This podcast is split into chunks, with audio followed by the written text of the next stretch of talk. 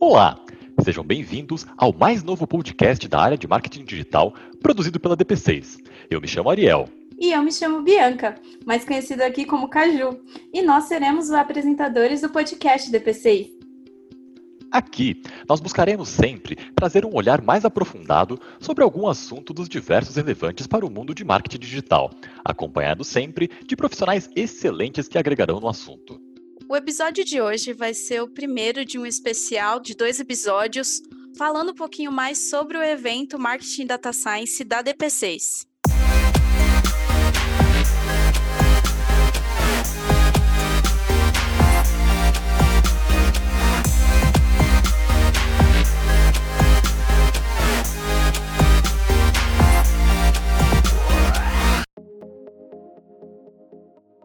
Nós tivemos o privilégio de entrevistar dois dos principais palestrantes deste evento, Amir Klink e Pedro Doria. Mas antes, vamos falar um pouquinho sobre o que rolou no evento. E para isso, contamos com a presença hoje de um dos diretores da DP6, o André Fole, que foi um dos anfitriões deste evento.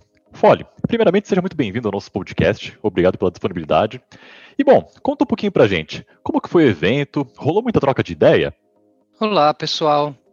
Bom dia, boa tarde ou boa noite. É, obrigado aí pelo convite, Ariel.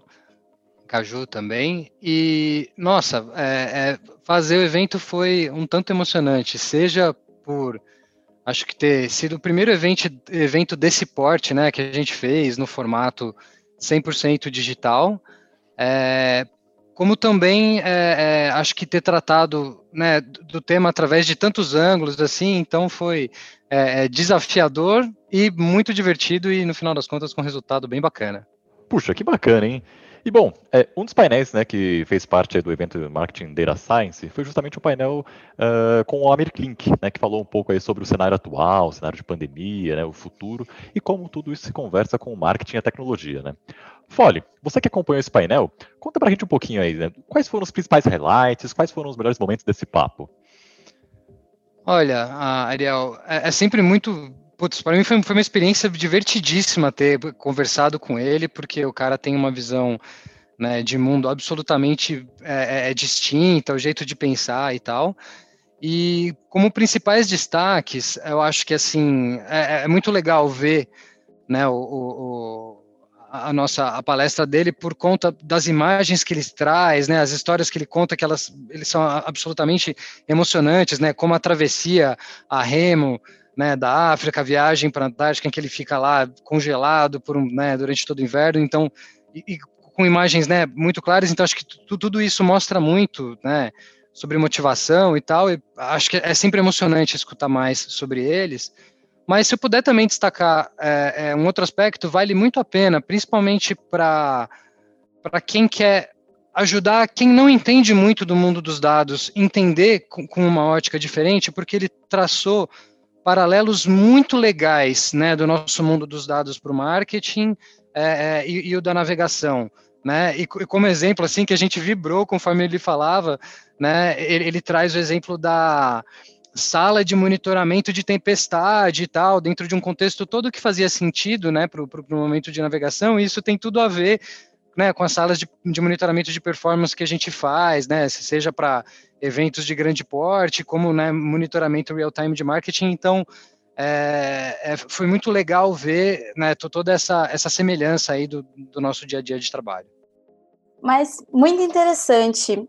E o Amir, ele concedeu para gente uma entrevista que ele vai trazer uma palhinha, trazer um pouquinho mais do que ele falou na, no nosso evento, explorando um pouquinho mais umas perguntas que um, um cientista de dados aqui da DP6 vai realizar para ele. Então, pode começar a entrevista, Jaime. Bom, estamos gravando aqui é, para iniciar. Bom, Amir, primeiro de tudo, muito obrigado por topar bater esse papo aqui com a gente. Muito obrigado pela palestra também no nosso evento lá na DP6, no Marketing Data Science apesar de, a princípio, parecerem universos muito distintos, né? O seu universo dos barcos e da navegação com o nosso universo da ciência de dados e do marketing digital, apesar de compartilharmos esse termo, termo navegação, né? As pessoas navegam na internet e quem navega nos mares, a gente talvez tenha roubado esse termo. É, mas além dessa, dessa coincidência das palavras, a princípio é difícil traçar pontos em que esses universos se cruzem numa primeira, numa pensada rápida, assim. Mas eu acho que quando a gente faz uma reflexão mais profunda, a gente vê que talvez tenham é, paralelos bastante interessantes que aconteçam. É, a gente levantou algumas perguntas para fazer um gancho tanto com a fala de ontem, com a sua palestra de ontem, tanto quanto com outras falas e outras palestras e conteúdos dos livros que, que, que a gente conhece. Eu, particularmente, sou um grande admirador é, de você, tanto como pessoa e do, do trabalho das suas falas. É, e a primeira pergunta que eu quero fazer nesse contexto tem a ver com a questão de riscos. É, tem três histórias que você costuma comentar que eu acho muito interessantes. assim. Uma tem a ver com quando você estava planejando a travessia do Atlântico a remo, que um dos aprendizados que você teve nessa, nesse, nesse projeto é que não adiantaria fazer um barco que não capotasse, que isso se tornaria uma coisa é, inviável. Então você partiu para um caminho de construir um barco que capotasse, mas que fosse possível descapotar. Não sei se estou falando algum termo errado, é, mas seria isso. Outra história que eu acho muito interessante a respeito, que tem a ver com riscos também, é na, via, na primeira viagem à Antártica, é, você disse que ao conversar com as pessoas, outros navegadores e pessoas próximas de você, que as pessoas falavam que você correria o risco de ficar preso no gelo. E você transformou esse risco de ficar preso no gelo é, no objetivo final da, da viagem. Então você planejou toda a viagem, construiu o barco, pensando que era para ficar preso no gelo durante alguns meses. E uma terceira história, talvez mais recente, é... eu não, não, lembro direito qual projeto especificamente é esse, mas que você recebeu um planejamento de alguns engenheiros de uma empresa você estava é, trabalhando em parceria, e era uma planilha super detalhada com, com datas e horários de atividades que seriam cumpridas e, e todo um planejamento extremamente rigoroso, e você teria é, se posicionado para eles da seguinte maneira, de que, bom, isso é uma planilha muito bonita, mas no, talvez não seja um planejamento tão bom, né? Um planejamento é você estar preparado para mudar de curso de meia e meia hora, se assim quiser. Bom, eu acho que essas, essas três histórias, elas mostram que você é uma pessoa que tem uma abordagem um tanto quanto particular com relação a riscos e planejamento, ou, ou, no mínimo diferente do que como essas coisas são vistas no ambiente corporativo. Queria que, se possível, você pudesse falar um pouquinho como você aborda o planejamento e aborda o risco nos seus projetos e nas suas viagens, e se é possível traduzir essa abordagem para o universo corporativo, para o universo das empresas. Aconteceu um negócio engraçado durante essa pandemia, que, como você falou, essas metáforas da navegação, de estamos no mesmo barco, ou estamos cada um no seu barco, na mesma tempestade, não sei o quê. E outro dia a minha mulher falou, amigo, vê, vê que coisa engraçada, você é, se transformou na metáfora. Você não usa a metáfora, você é a metáfora. E achei engraçado ela falar, ela falar isso, mas é um fato porque o ambiente dos, dos barcos é um ambiente é, confinado, onde você não tem como, se você programou errado, planejou errado, não tem como corrigir durante o curso, e, e onde você está sujeito a situações imprevisíveis o tempo inteiro. Então a gente tenta mitigar essas mudanças é, que nós não controlamos com tecnologia, hoje com, é, com inteligência, com soluções muito legais, mas ainda assim tem sempre uma dose importante de, de risco. Em relação à tua primeira pergunta sobre a história de capotar, é verdade. Eu, eu vi que todos os doidos que tentaram atravessar o Atlântico Norte e morreram, morreram porque os barcos capotavam. E aí eu tive uma ideia oportunista, genial. É, eu falei, puxa, é só fazer um barco que não capote e estou livre desse problema. E aí um engenheiro naval aqui do, do IPT, na época, ele não sei como, ele ficou sabendo que eu estava fazendo o barquinho, ele me chamou na casa dele e falou, olha, você está errado, você vai morrer, é, é, Eu falei, ah, eu sei, todo mundo fala que eu vou morrer. E aí ele falou, eu falei, mas falou, é, você também vai morrer. Ele falou, não, você vai morrer porque seu projeto está errado. Eu falei, como assim? Ele falou, não, o conceito está errado. É impossível um barco de 5 metros não capotar. Se você quer chegar vivo do outro lado, você tem que ter um barco feito para capotar, para conviver com o problema. E ele falou essa expressão que eu gosto de, de repetir. É, ele falou: você tem que abraçar o problema, dormir com o problema.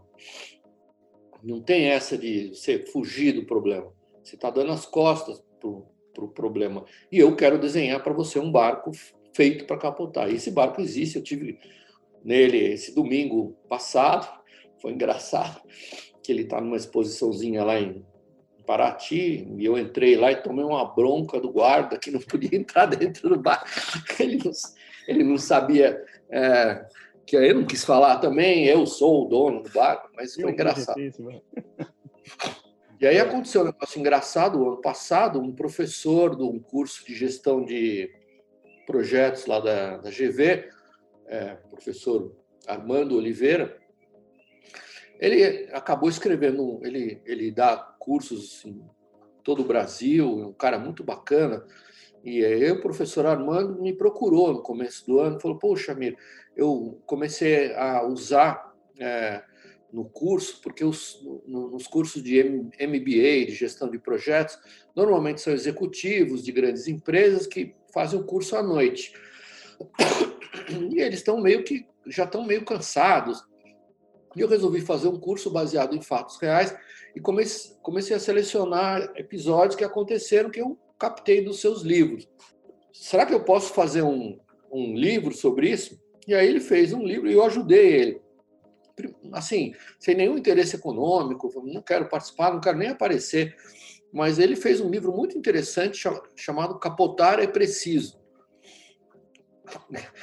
E eu falei, pô, mas que nome louco, ninguém vai comprar, nenhum executivo sério vai comprar o seu livro. Eu não, falei, não, não, é, tem tudo a ver a história, capotar é preciso.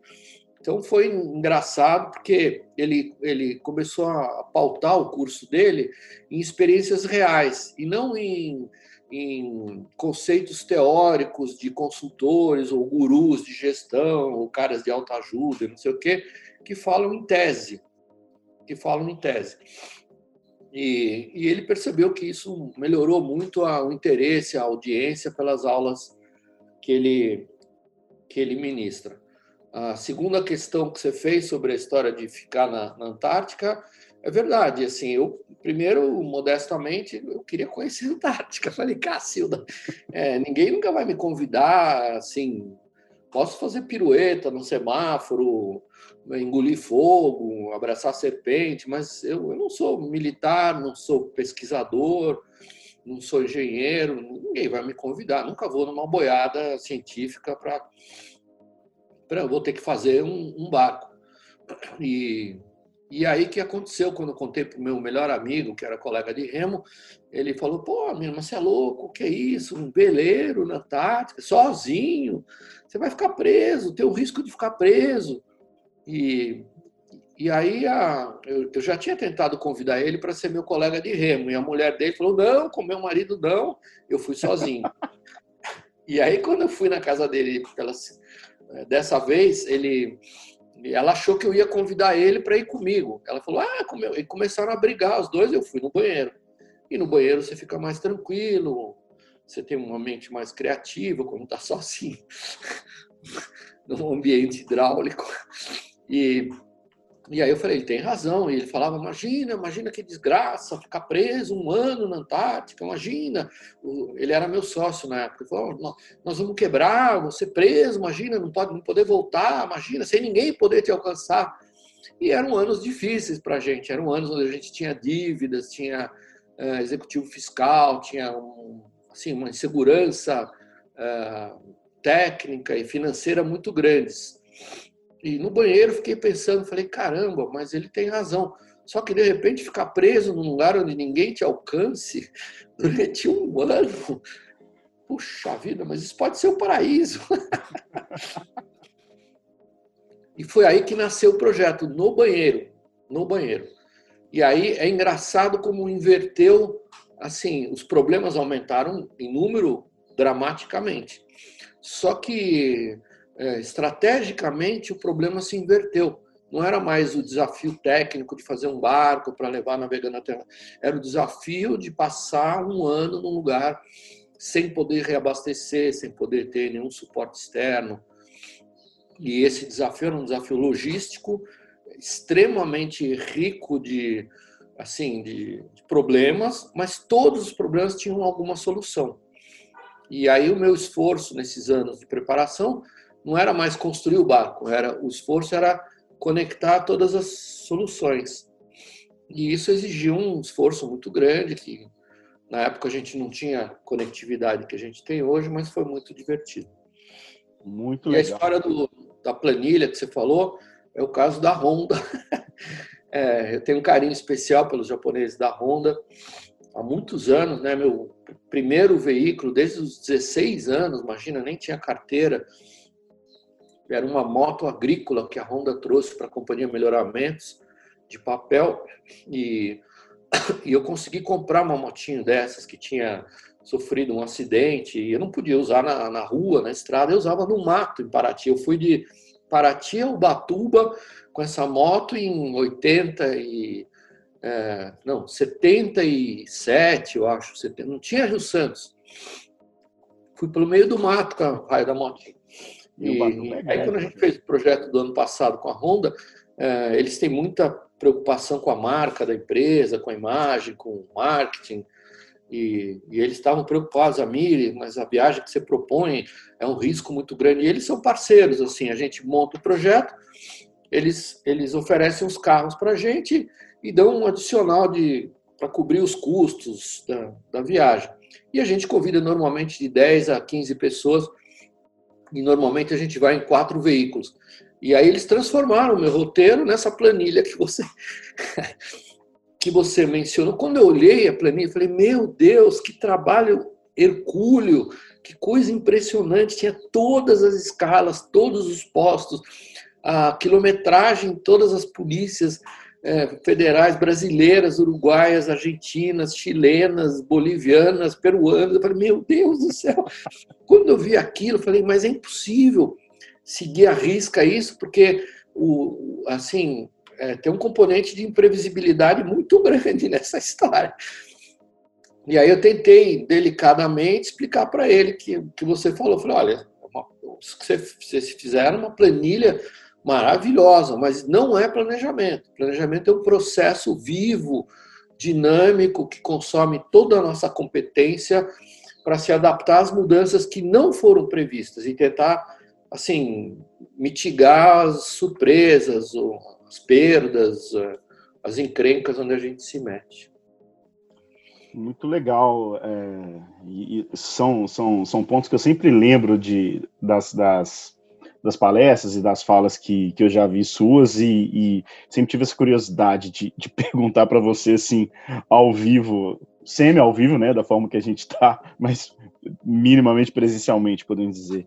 É, uma segunda pergunta que eu queria trazer é puxando um gancho também lá da, da fala do evento de ontem, que é o seguinte: é, em determinado momento você menciona que você vivenciou uma transição entre uma navegação que era feita é, usando a, as cartas náuticas de papel, é, navegação por astronomia e, e, vários outros termos técnicos que eu não sei lembrar quais são, mas assim, é, e isso foi evoluindo para o mundo de hoje em dia, onde tem, tem o GPS, os equipamentos digitais e uma abundância de dados muito grandes. Aí a minha pergunta é a seguinte: Quais foram as lições que você aprendeu nesse cenário anterior, lá de usando as cartas e, e, a navegação pelas estrelas, que você ainda considera importante e que te ajudam até hoje nesse universo atual do GPS, do celular, das telinhas de vidro e tudo mais? Bom, é, eu tive, de fato, é um privilégio ter vivido esse período dos anos é, 90 para cá, porque houve transformações absolutamente contundentes na história da, da humanidade em relação a vários aspectos. E eu vivi o que eu acho que todo mundo viveu nesse período. Assim, primeiro, o deslumbramento com, com, com as novas tecnologias. É, quando eu fiz a travessia remo e a primeira viagem para a Antártica, enfim, eu tinha uma calculadora Tamaia, um sextante, mas é, tecnicamente a, o método matemático, astronômico de navegação que eu usei não era diferente do que usaram os portugueses quando foram para as Índias, quando é, contornaram a Terra, quando passaram pelo Brasil. Né? E de repente vem o raio do, do GPS. Né? E eu tinha medo da eletrônica, assim. Então, na primeira vez que eu viajei para Antártica com, com um aparelho de GPS, que, que aliás está aqui na gaveta, e que custou uma fortuna, custou, é, sei lá, um, um 20% do valor da minha casa.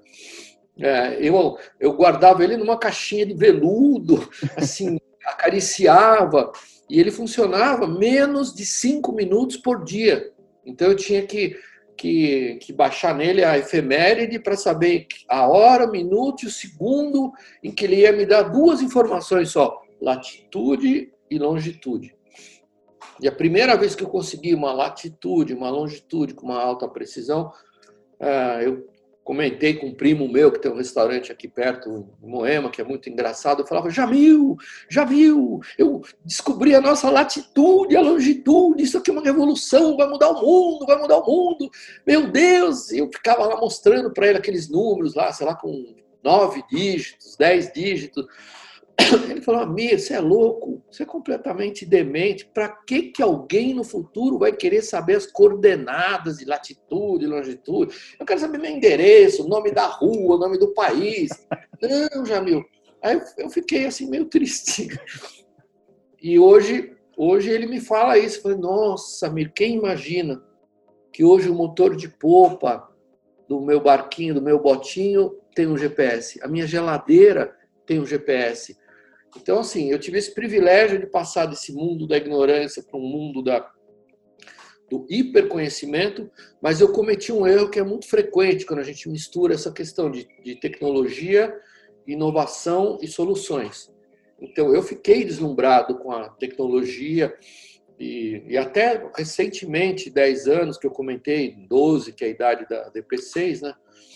É, eu ainda idolatrava os aparelhos, e hoje esses aparelhos são uma commodity, é uma porcaria, não vale lufas. Um, um GPS hoje não quer dizer absolutamente nada, já é uma tecnologia absolutamente resolvida, aceita. Hoje o que acontece? Hoje o poder que a gente tem de usar esse conhecimento e transformar ele com inteligência em informação, é, esse é o desafio.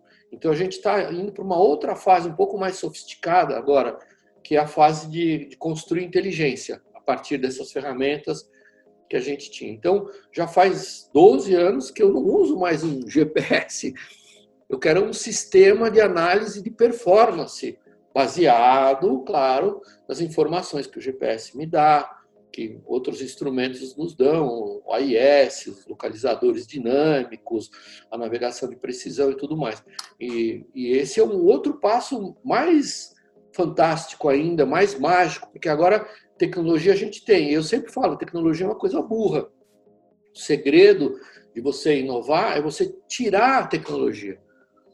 É chegar na essência, de repente, caramba, por que ninguém pensou em usar o tempo ocioso dos automóveis?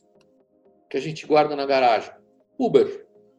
É, por que ninguém pensou em usar o tempo em que as casas não têm pessoas dentro? É, isso requer é, um outro tipo de recurso, que não é a tecnologia, é a inteligência.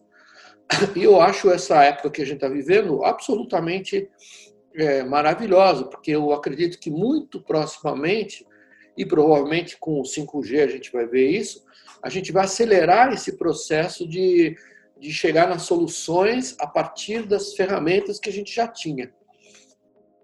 E essas soluções, na minha opinião, vão ficar tão sofisticadas a ponto de a gente começar a buscar coisas que a gente nem imaginava, que não era só a solução do meu problema de moradia, de mobilidade, de marketing, de chegar no meu consumidor, mas a ponto de a gente descobrir o que emociona esse cara que vai consumir o meu produto. E é nesse sentido que eu comentei na, na palestra que eu acho que essa história da inteligência artificial, na verdade, vai valorizar a nossa capacidade de, de, de criar, de, de, construir emoção. Muito interessante. É... A terceira pergunta que a gente separou, talvez é, um pouco das outras, porque a gente deixa de falar um pouco de tecnologia e passa a falar mais de pessoas. Não que a gente não estivesse falando também sobre isso, né? É, bom, o, como a gente estava comentando antes, você foi estudar economia na USP. É, e hoje em dia você é um navegador, construtor de barcos, escritor, palestrante e com certeza estou pai, marido e dentre outras outras coisas. É, como foi essa mudança assim? Quando quando aconteceu de você perceber que aquele universo da, da economia não era o universo em que você queria estar, mas sim esse universo dos barcos, da navegação, dos remos e, e tudo mais. É, é engraçado o que você falou, porque eu, eu, eu comecei quase remando nessa história toda. É, e parece que, sei lá, que você tem tantas multiprofissões e não sei o que, parece ser um mérito. É um demérito, sim. É que aconteceu por, por uma, uma necessidade específica, né? O mundo dos barcos exige conhecimento em muitas competências. E o que acontece hoje é que todos nós, todos nós, nós somos multiprofissionais, nós somos engenheiros, somos aviadores, somos, somos editores, somos programadores. É, é, é impressionante, porque você tem essa porcaria dessa plaquinha de vidro aqui ela tem mil ferramentas e ela nos obriga a ser é, mil profissionais é, ao mesmo tempo. Então, é, essa, essa multiplicidade de funções, é, para muita gente ainda é um, é um desafio. A gente não vai ter mais uma única profissão. Hoje, qualquer criancinha é um editor, é um, é um desenhista de jogos, é, é um programador. É, e esse é um, assim, eu acho que tem um aspecto muito positivo isso que a gente está tá vivendo, essa multiplicidade de tarefas que a, a tecnologia nos, nos proporciona. A gente tem que usar a, a inteligência para transformar essas, essas possibilidades em, em soluções. E eu fui percebendo isso muito aos poucos, assim, caramba, para calcular a posição com um sextante num barco de 5 metros é, pipocando que nem um que nem um bode no meio do Atlântico, era um inferno, né? E, e agora, de repente, você tem assim análise dinâmica das posições, você faz agricultura de, de precisão, você, você, você calcula no, hoje numa fazenda a rentabilidade por metro quadrado, por, não é por hectare, é por metro quadrado. É, a possibilidade de a gente diminuir os desperdícios, os excessos. Eu acho tudo isso maravilhoso. Esse quando que você perguntou, eu não, não sei te dizer, porque foi um processo longo. É, foi aos poucos que eu fui percebendo que essas múltiplas tarefas começaram a ser é, acessíveis. É, muito legal.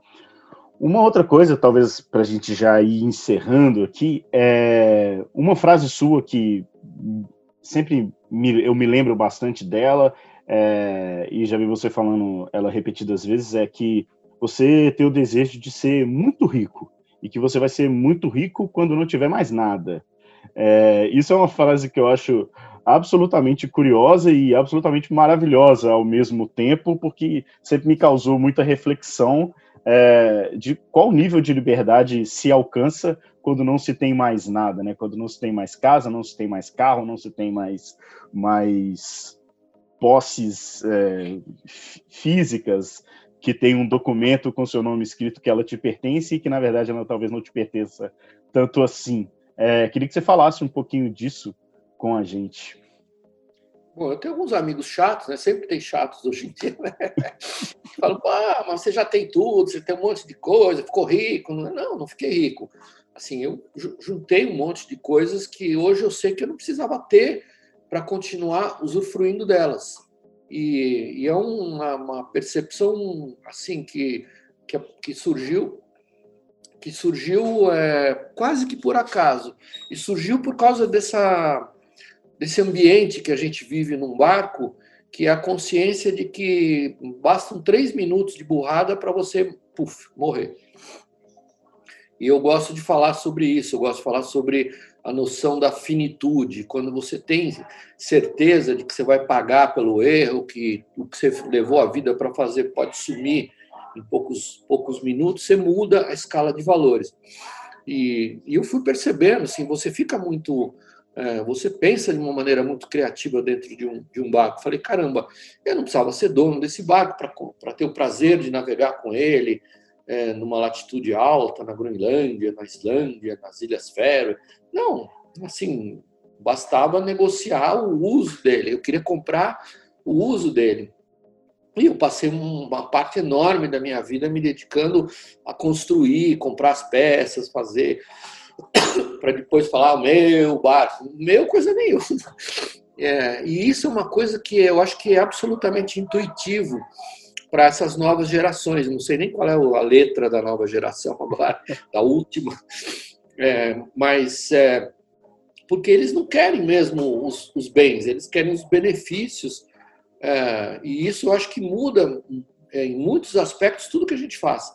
E principalmente no segmento onde vocês estão mergulhados no, na questão do, do marketing.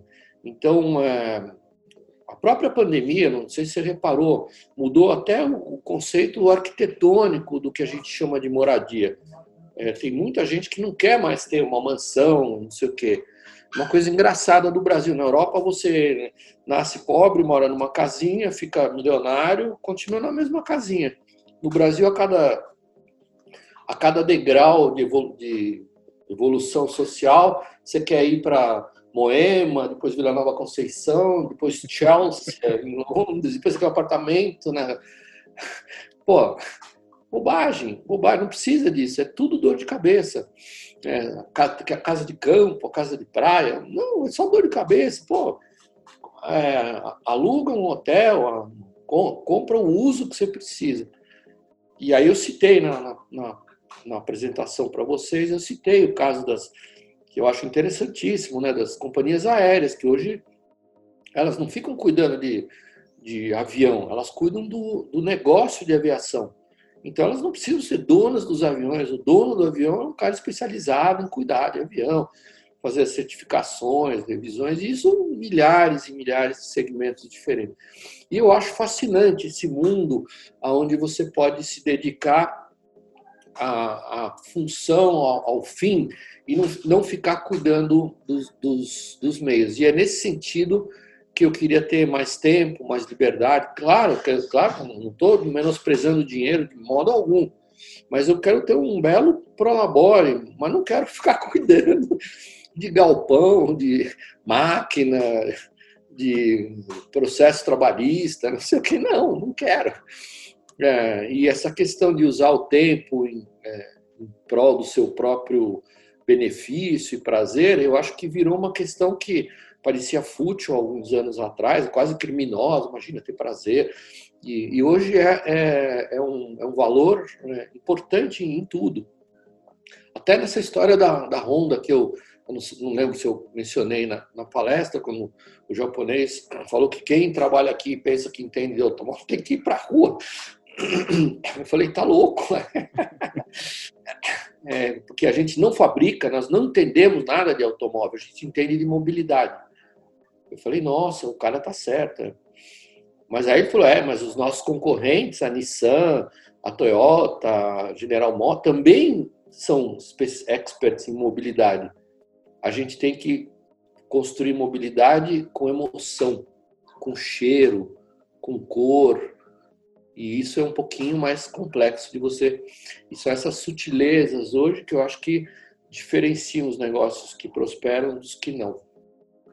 Muito legal. Amir, é, gostaria de te agradecer enormemente por falar com a gente aqui novamente. Se deixasse, eu gostaria de perguntar para você sobre cada um desses remos que a gente está vendo aí no fundo da sua tela, falar sobre as canoas de Paraty, falar sobre uma série de coisas que eu sei que são assuntos sobre cúpulas geodésicas, que eu sei que você se interessa também, é, coisas, inúmeras coisas que eu gostaria da gente poder ficar aqui batendo um papo, mas o nosso tempo já está encerrando e gostaria de te pedir para, sei lá, deixar um recado aí para quem tá, para quem vai ouvir a gente no podcast e, sei lá, se quiser mandar um abraço para alguém, pode também. Fique, fica à vontade aí. Você fez uma investigação criminal. eu tenho, eu, tenho eu, eu, eu já li os eu li dois dos livros, eu li o é, 100 Dias Entre Céu e Mar e o Paraty Entre Dois Polos, e eu já ouvi muitas, muitas, muitas das palestras que tem disponibilizadas no YouTube, e eu sempre anoto as coisas, então eu tenho algumas memórias. então, eu tenho um escritório engraçado em São Paulo, mas meu escritório principal é em, em Paraty, que é engraçado também, porque ele não fica no Brasil, ele fica no Oceano Atlântico. Meu escritório é flutuante. É, é uma estrutura flutuante que a gente desenvolveu nessa mesa aqui, e é um conceito que eu estou tentando hoje é, transformar em, em, negócio e em propósito também. A, a moradia flutuante ela é muito mais sustentável, inteligente. E nós começamos a fazer casas flutuantes que foram ficando meio sofisticadas demais, viraram palácios flutuantes. E aí eu falei, putz, não tenho saco de construir mansão para riquinho é, ficar fazendo festa em Paraty. E aí surgiu uma ideia engraçada. Outro dia, aquela fundação Rubem Alves perguntou o que, que a gente pode fazer para é, convencer as pessoas, empresários, a, a despoluir o, rio é, Piracicaba, o rio Tietê. É, um movimento, uma ONG. Eu falei, não, o movimento não funciona, a ONG, a grande maioria é picareta. Não, a gente tem que entrar no rio. Eles falaram, mas como entrar? Eu falei, você tem que entrar no problema. Entrar no rio. Mas como assim? Eu falei, olha, a gente tem que construir uma, uma ilha flutuante, que nem o meu escritório, 15 por 15, 225 metros quadrados, e, e fazer uma sala de aula flutuante, com ar-condicionado, dois banheiros. Imagina a, a experiência dos alunos de uma escola passarem uma manhã, uma tarde dentro do Rio Tietê. Dentro. E depois saírem do, e fazer outra sala de aula exatamente igual em Pereira Barreto no mesmo rio Tietê que a gente está enchendo aqui de cocô, esgoto, produtos químicos, não sei o quê, a poucos, poucas centenas de quilômetros em Pereira Barreto, o mesmo rio se torna potável. Não é por nosso mérito. Imagina que legal as horas que você não está usando como sala de aula flutuante, fazer várias dessas no Rio Tietê, no Rio Pinheiros, no Rio Paraíba. Você convidar os executivos das empresas que estão às margens das marginais e que jogam seus efluentes no rio sem nem olhar para o rio, que moram nas suas mansões do Morumbi, da Guatemi e olham o rio. Imagina convidar eles para um evento à noite, um coquetel, uma palestra, uma apresentação sobre é, o, impacto dele. Primeiro, como chegar na ilha flutuante. Tem que fazer um cais, um atracadouro, tem que ter um barquinho elétrico, elétrico sentir o cheiro, não vai aguentar o cheiro, entra dentro do ar-condicionado, abre a janela. Pô, aí sim você constrói uma consciência. Então, essa experiência de, fazer, é, de entrar no problema, é assim, é que eu gostaria de convidar todos, é, todos para fazer. Eu agradeço o convite, eu confesso que eu ralei bem para tentar para tentar criar uma conexão com, com o que vocês fazem, que eu não, não, sou especialista dessa, dessa área, mas eu tenho uma profunda consciência do quanto ela vai se tornar cada vez mais importante, essa questão da, da métrica, da mensuração, é, e a gente cada vez mais consegue uma precisão maior para identificar nuances que chegam até o indivíduo. É, é, que era uma coisa impossível, né? Antigamente a gente investia em marketing, jogava para o céu e esperava cair em cima de alguns sapos. Né? Hoje não. Quer dizer, hoje você pode focar, assim, encontrar o teu cliente, o teu parceiro, uh, o, teu colaborador, não sei o que, assim, especificamente. A gente tem hoje esse poder dessas ferramentas, dessa hiper conectividade, eu fico feliz de ver que tem muita gente hoje se atentando para isso, grandes empresas que não, não, pensavam dessa maneira, até mesmo empresas que, que de certa maneira viraram, tinham produtos que eram como, sei lá, um tabasco, por exemplo, né? o produto é o mesmo, a, a não sei, 150 é o mesmo produto, mas imagina assim a, o processo, a sofisticação do processo para fazer esse produto hoje chegar no, na, na, mesa daquele restaurante, daquele bar, daquela pessoa. Quer dizer, mesmo pro, produtos simples, básicos, hoje demandam essa, essa inteligência e é esse o grande poder do, do data science que, que eu percebi aí no, no evento de vocês. Isso aí. Muito obrigado, Amir. É, a gente agradece demais também essa dedicação e, e o tempo que você está tá entregando a gente aqui. Fica aqui o nosso muito obrigado, o meu muito obrigado, muito obrigado da, da DP6. É, vou encerrando aqui a gravação, mas ainda vou ficar alguns minutinhos para a gente poder te agradecer com mais calma. Obrigado. Caio, Luciana e Jaime, obrigado. É, se forem para Paraty, sejam bem-vindos. A nossa marina, é, eu acho que é a única marina aberta ao público lá, é um ambiente que a gente não tem barcos do seco, só na, na água. E é um ambiente muito interessante também para ver no nosso negócio é, o quanto essa questão aí da, da, da ciência de dados é, é importante. Obrigadão, Amir. Muito obrigado, de verdade. E um abraço para você. Valeu. Tchau, tchau.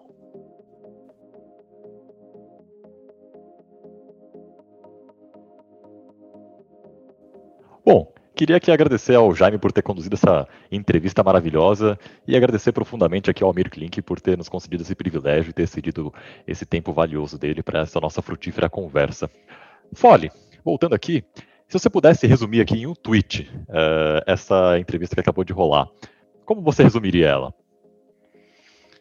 Olha, Ariel, é, puxa, difícil, mas Acho que a grande essência, então, né, que o, que o Amir quis trazer para a gente foi a questão de né, dormir, dormir com os problemas, encarar os problemas de frente. E transpondo para o nosso mundo, o mundo cookieless é um fato. Como as empresas vão lidar com, né, a respeito disso, é o que vai fazer a diferença. Então, né, pensem nisso. E eu vou aproveitar também para deixar o convite para quem não viu, né, ver a palestra, porque só assim vocês vão saber que final teve a janela quebrada de Amir Klink. Obrigado, Ariel. Maravilha, Fole. Muito obrigado pela sua presença, pelo seu tempo aqui. Foi bastante divertido conversar contigo hoje. Muito obrigada, então, Fole. Muito obrigada, Amir. Muito obrigada, Jaime e Ariel, por, ter, por esse episódio maravilhoso desse especial do Marketing Data Science. E fiquem atentos às nossas, às nossas mídias sociais, fiquem atentos às nossas newsletters, que vocês vão encontrar um pouquinho mais sobre o evento que aconteceu do Marketing Data Science e sobre o que está acontecendo na DP6 em geral. Agradeço muito pela audiência e vemos vocês no próximo episódio. Bom, essa foi a edição de hoje do podcast DP6. Um grande obrigado a todos. Eu sou o Ariel. E eu sou a Caju. Até mais e nos vemos no próximo episódio.